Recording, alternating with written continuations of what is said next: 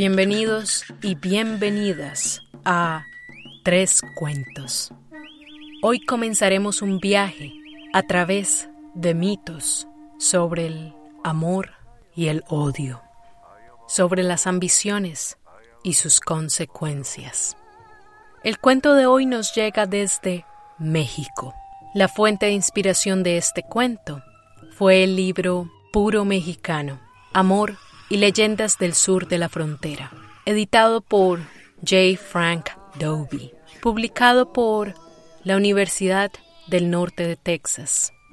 Pueden encontrar la versión en inglés en iTunes y en SoundCloud y en mi blog www.carolinastoryteller.com slash tres cuentos. Mi nombre es Carolina Quiroga Stoltz y ahora los y las invito a que presten mucha atención al siguiente cuento para que no le vaya a pasar a usted.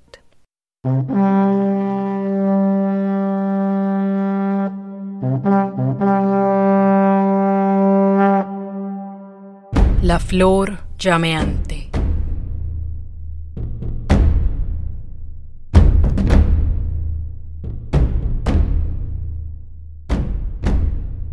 Hace mucho tiempo, en la tierra de los chichimecas, abundaban la piedra de jade, el opal, la turquesa y el oro. En los campos abundaba el maíz dorado y siempre había buena pesca. Esta prosperidad se debía a que los chichimecas habían seguido las enseñanzas del dios de buen corazón Tezcatlipoca, quien les había enseñado cómo arar la tierra, cómo cortar la piedra para construir templos y cómo doblar el hierro y soldar el cobre. La bondad reinaba en todas partes. Hasta que un día Tezcatlipoca fue derrotado por Mixclantecultli, el señor de la oscuridad y de las almas perdidas. Ahora Tezcatlipoca debía partir pero antes le prometió a su gente que él regresaría. Sin embargo, después de su partida, los pájaros ya no cantaban dulcemente. El cielo azul ahora permanecía gris. La indiferencia y la tristeza reinaba. Xolotl, el rey, que había visto cuán triste e indiferente su pueblo estaba, noche tras noche pensó en la situación de desesperación hasta que finalmente concibió un plan. Llamó a sus sabios y sacerdotes y les dijo,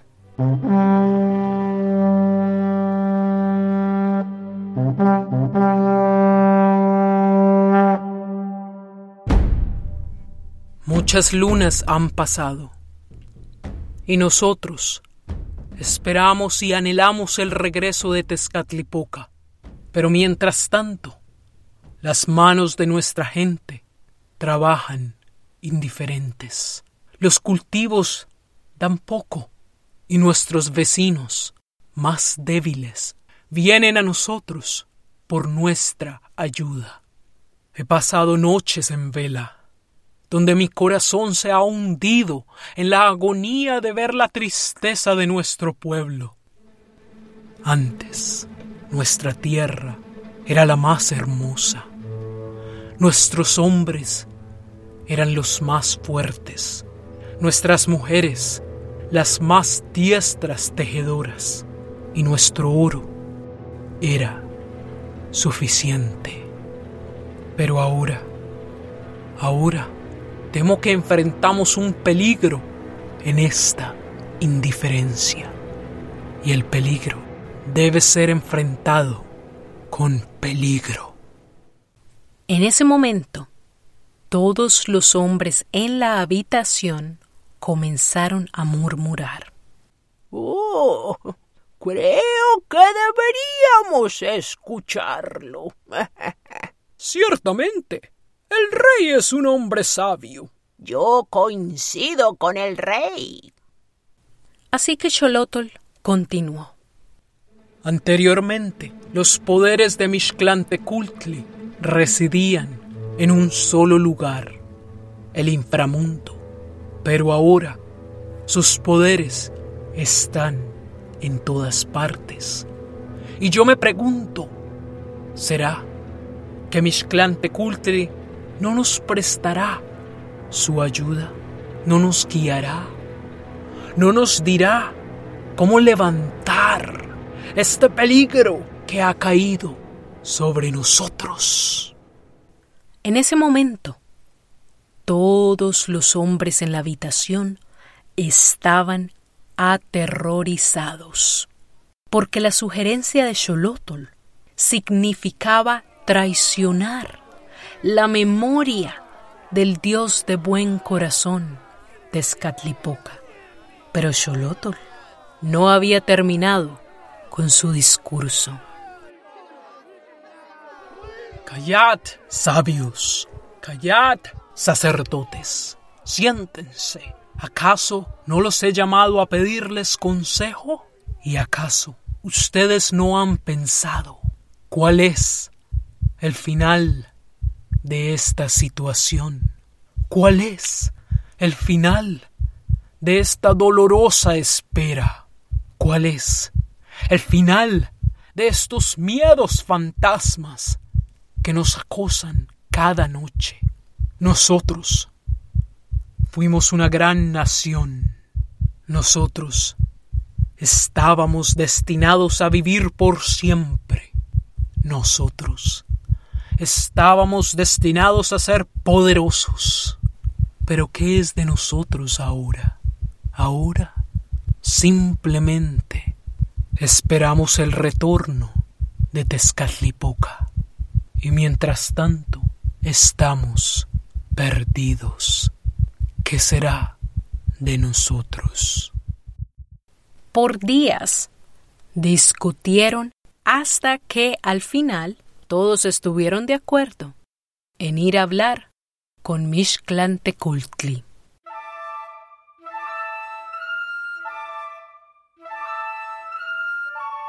El día acordado llegó.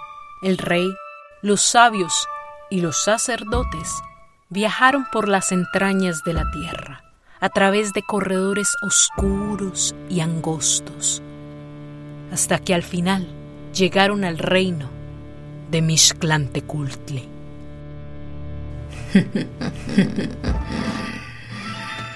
Bienvenidos a mi reino. ¿Qué necesitan? Oh, gran Mixclantecultli, hemos venido a pedirte ayuda. Ayúdanos a solucionar nuestros problemas. Sus problemas deben ser mis, problemas. mis problemas. Pero ¿por qué debería ayudarles? Mi nombre nunca ha sido adorado. adorado. Ustedes solo han seguido las enseñanzas de Tezcatlipoca. Y ahora me pregunto, después de tanta devoción, ¿por qué Tezcatlipoca los abandonó? Oh gran Mixclantecultli, nosotros desconocemos la razón. Llevamos lunas esperando su regreso. Y mientras tanto, solo reina la apatía, el descano y la tristeza nosotros fuimos una gran nación y deseamos que nuestros hombres y ejércitos sean los más fuertes, que nuestras mujeres sean de piel clara y que nuestro oro sea infinito. Enséñanos cómo alcanzar la supremacía. No se hable más. En ese momento, Mixclantecultli metió su mano en un bolsillo y extrajo una semilla. Y dijo, Esta semilla les dará lo que ustedes piden de mí, pero tiene un precio. Usted y su gente deben jurarme alianza.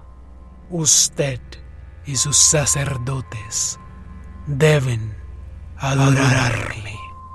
Solo así, usted será el poseedor de esta semilla especial que les dará el cultivo que desean, que desean, que desean.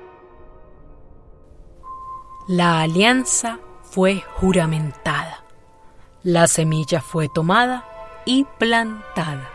Al siguiente día, Xolotl se levantó y fue a los campos de maíz donde había plantado la semilla, y allí, entre las filas de maíz dorado, había crecido una planta extraña, la cual había producido una flor llameante. Mientras Xolotl se maravillaba, la flor abrió. Pero en ese momento, del este, el rey escuchó gritos de...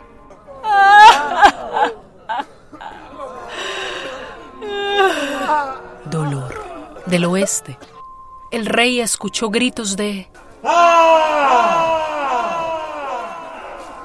Rabia.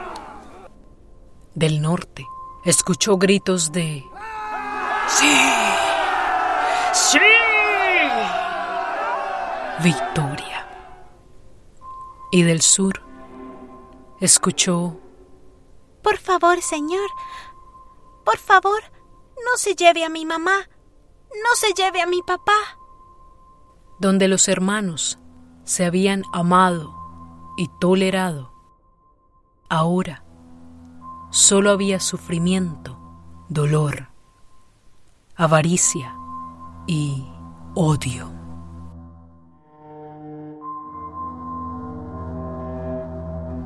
Y así es como los chichimecas explican cómo el odio llegó a su mundo.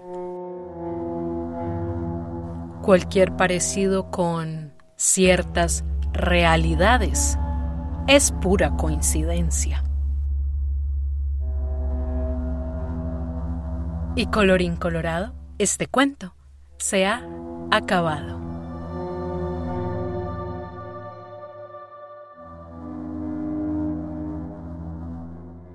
Muy bien, mis queridos amigos y amigas, es hora de hablar del trasfondo cultural, histórico y mítico de la historia. Iniciemos con el libro El sistema de dominación azteca, el imperio de Paneca, escrito por Carlos Santamarina Novillo, publicado por la Fundación Universitaria Española en Madrid del 2006. El autor nos dice que en un principio se podría pensar que una narración que contenga elementos sobrenaturales puede ser considerada como un mito y que por tanto debemos desconfiar de su veracidad histórica. Mientras que en el caso de narraciones donde los elementos sobrenaturales están ausentes, podemos considerar que es una historia real. Sin embargo, la realidad es mucho más compleja que esto porque en ocasiones estos mitos tradicionales se transmitieron obviando componentes sobrenaturales o religiosos para hacer la narración más atractiva a la audiencia hispana. Recordemos que muchas de las fuentes que primero describieron las antiguas culturas prehispánicas fueron frailes, soldados o indígenas que eventualmente aprendieron el alfabeto latino y tradujeron historias orales al español. En otras ocasiones sucedió a la inversa, y los relatos históricos fueron adornados con elementos míticos que los acercaron más al formato del mito, pero en un principio fueron derivados de un suceso real. La razón por la cual estoy contando esto es porque el mito que acaban de escuchar obviamente tiene una estructura mitológica. Primero nos cuentan que un buen Dios abandona a su pueblo. Luego el rey pide ayuda al Señor del inframundo, quien les da una flor llameante que trae el odio a la tierra de los chichimecas. Estos elementos podrían indicar que no es una historia real, excepto por el personaje de Xolotl, quien sí existió. Ahora la dificultad es saber cuándo y quién exactamente fue el Xolotl de esta historia. ¿Acaso fue el legendario Chichimeca que lideró a una de las primeras tribus que salieron de las cuevas? ¿O Tezosomoc, un líder de Paneca Chichimeca que se hacía llamar Xolotl para reclamar parentesco con el gran ancestro y que décadas antes de que los aztecas se convirtieran en imperio, desafió a los descendientes chichimecas del legendario Xolotl. En el libro El proceso de aculturación de los chichimecas de Xolotl, escrito por Miguel León Portilla para la revista Estudios de Cultura Nahuatl, el autor nos dice que para bien o para mal, aquellos que históricamente han sido considerados como bárbaros fueron la sombra y el trasfondo de toda cultura que se consideró civilizada. El choque de estos bárbaros con aquellas culturas desarrolladas trajeron catástrofes, y desgracias, pero también transformaron los mundos. Entre aquellos que dejaron una impronta histórica en Europa y en Asia están los germanos y los mongoles.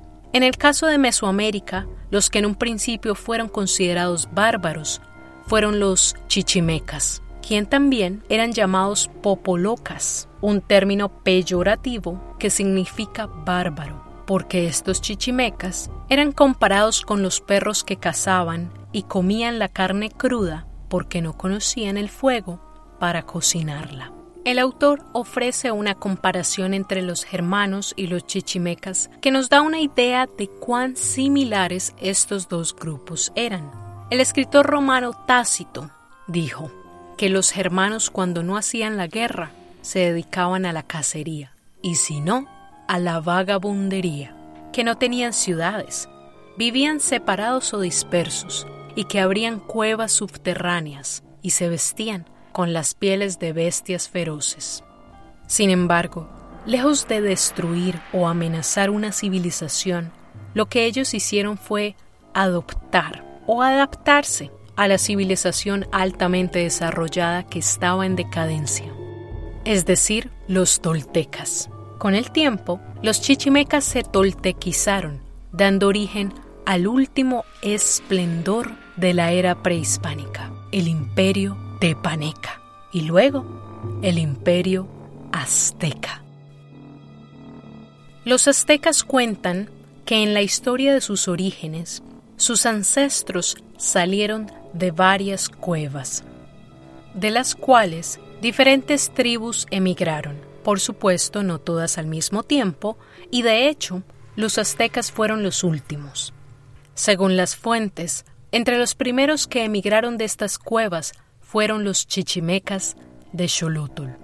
Este hombre se convirtió en una leyenda porque guió a su gente a la llamada Tula, la capital del imperio tolteca. Según las fuentes descendientes de este grupo chichimeca, cuando ellos llegaron a Tula en el año 1179, la capital tolteca ya había sido abandonada.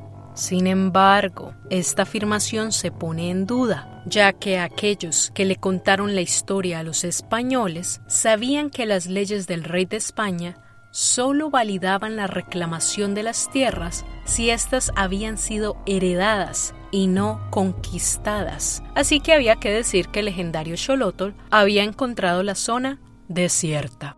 Sea cual sea la verdadera razón, los chichimecas se pudieron asentar y establecieron su primera capital en Tenayuca. Los toltecas, quienes habían alcanzado un nivel alto de desarrollo, hablaban una sola lengua, el nahuatl, mientras que los chichimecas, que eran nómadas, hablaban diferentes lenguas. Pero con el tiempo, el nahuatl se convirtió en la lengua franca de Mesoamérica. Cabe mencionar que durante el reinado de Xolotl hubo hordas migratorias de otros chichimecas que llegaron a la zona a pedir refugio o simplemente la oportunidad de asentarse. Entre estos estaban los tepanecas, otomíes y los acolhuas. Xolotl los recibió y creó alianzas matrimoniales con los líderes de estos grupos. Cuando los chichimecas de Xolotl se asentaron en la zona de los lagos, que daban buena pesca y cuyas montañas ofrecían abundancia de caza, ignoraron los vestigios de cultivos que quedaban de los antiguos sistemas de irrigación que habían dejado los toltecas. Como cazadores y nómadas, los chichimecas no tenían interés en la agricultura, pero con el tiempo esto iba a cambiar, con el nacimiento del nieto de Xolotl, Tlotzin el primer jefe chichimeca mestizo cuya madre tenía ascendencia tolteca. Tlotzin es el primero que mostró un genuino interés en modificar el modo de vida de los chichimecas. A pesar de su interés, tomó un par de generaciones para que los chichimecas se decidieran a incluir la agricultura como parte de su modo de vida. El cambio definitivo sucedió en el reinado de Kinanzin, bisnieto de Xolotl. Sin embargo, a pesar de sus esfuerzos, hubo revueltas que se opusieron a los cambios y al final algunos chichimecas decidieron separarse y emigrar hacia el norte. Otro factor que ayudó a acelerar el cambio sucedió para el año 1327, cuando llegan de las provincias de la Mixteca los Tlalutlaques, quienes eran expertos en el arte de pintar historias e introdujeron esta versión de escritura pictográfica o de libros pintados y trajeron consigo a su dios Tezcatlipoca.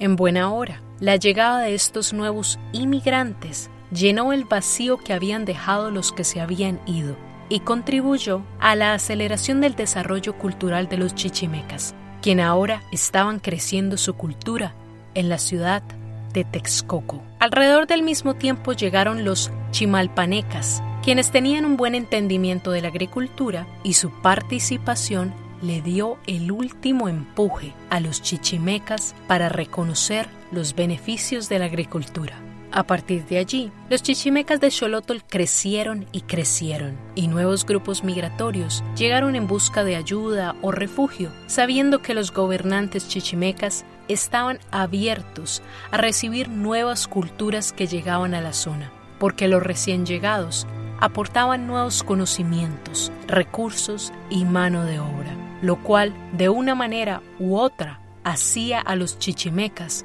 más fuertes y poderosos. Sin embargo, para ser sincera, yo no creo que el legendario Xolotl de los chichimecas sea el mismo de nuestra historia. En primera instancia, los chichimecas de Xolotl en sus comienzos no tenían dentro de su panteón a deidades como Tezcatlipoca o Mixclantecultli. Ellos solo adoraban al sol y a la madre tierra. Como dijimos anteriormente, gracias a la contribución de grupos migrantes, nuevos dioses y costumbres fueron incorporados. El segundo indicativo es que el rey de nuestra historia reclama que Tezcatlipoca era su dios y que con él habían conocido mejores tiempos. Pero el legendario Xolotl, según la historia, le mejoró la vida a los suyos cuando los sacó de las cuevas y los llevó a nuevas tierras.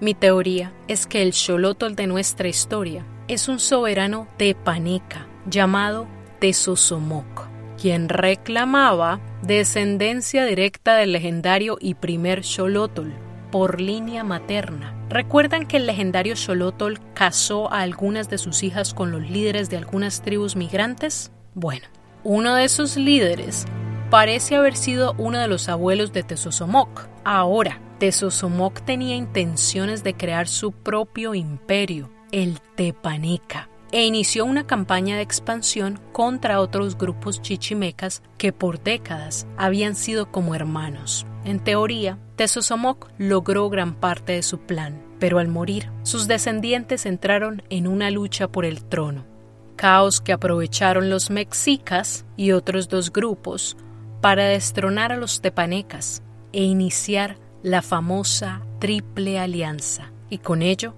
el siglo de oro del imperio azteca. Muy bien, mis queridos oyentes, y eso es todo por hoy. Tres Cuentos les dice que hay ciertas ambiciones que solo traen tristeza y desgracias. En el siguiente episodio de Leyendas de Amor y Odio, la rivalidad entre dos hermanos casi destruirá el Caipacha, los Andes. Tres Cuentos es un ejercicio de adaptación e investigación creativa. Este podcast fue producido, grabado y editado por Carolina Quiroga Stoltz.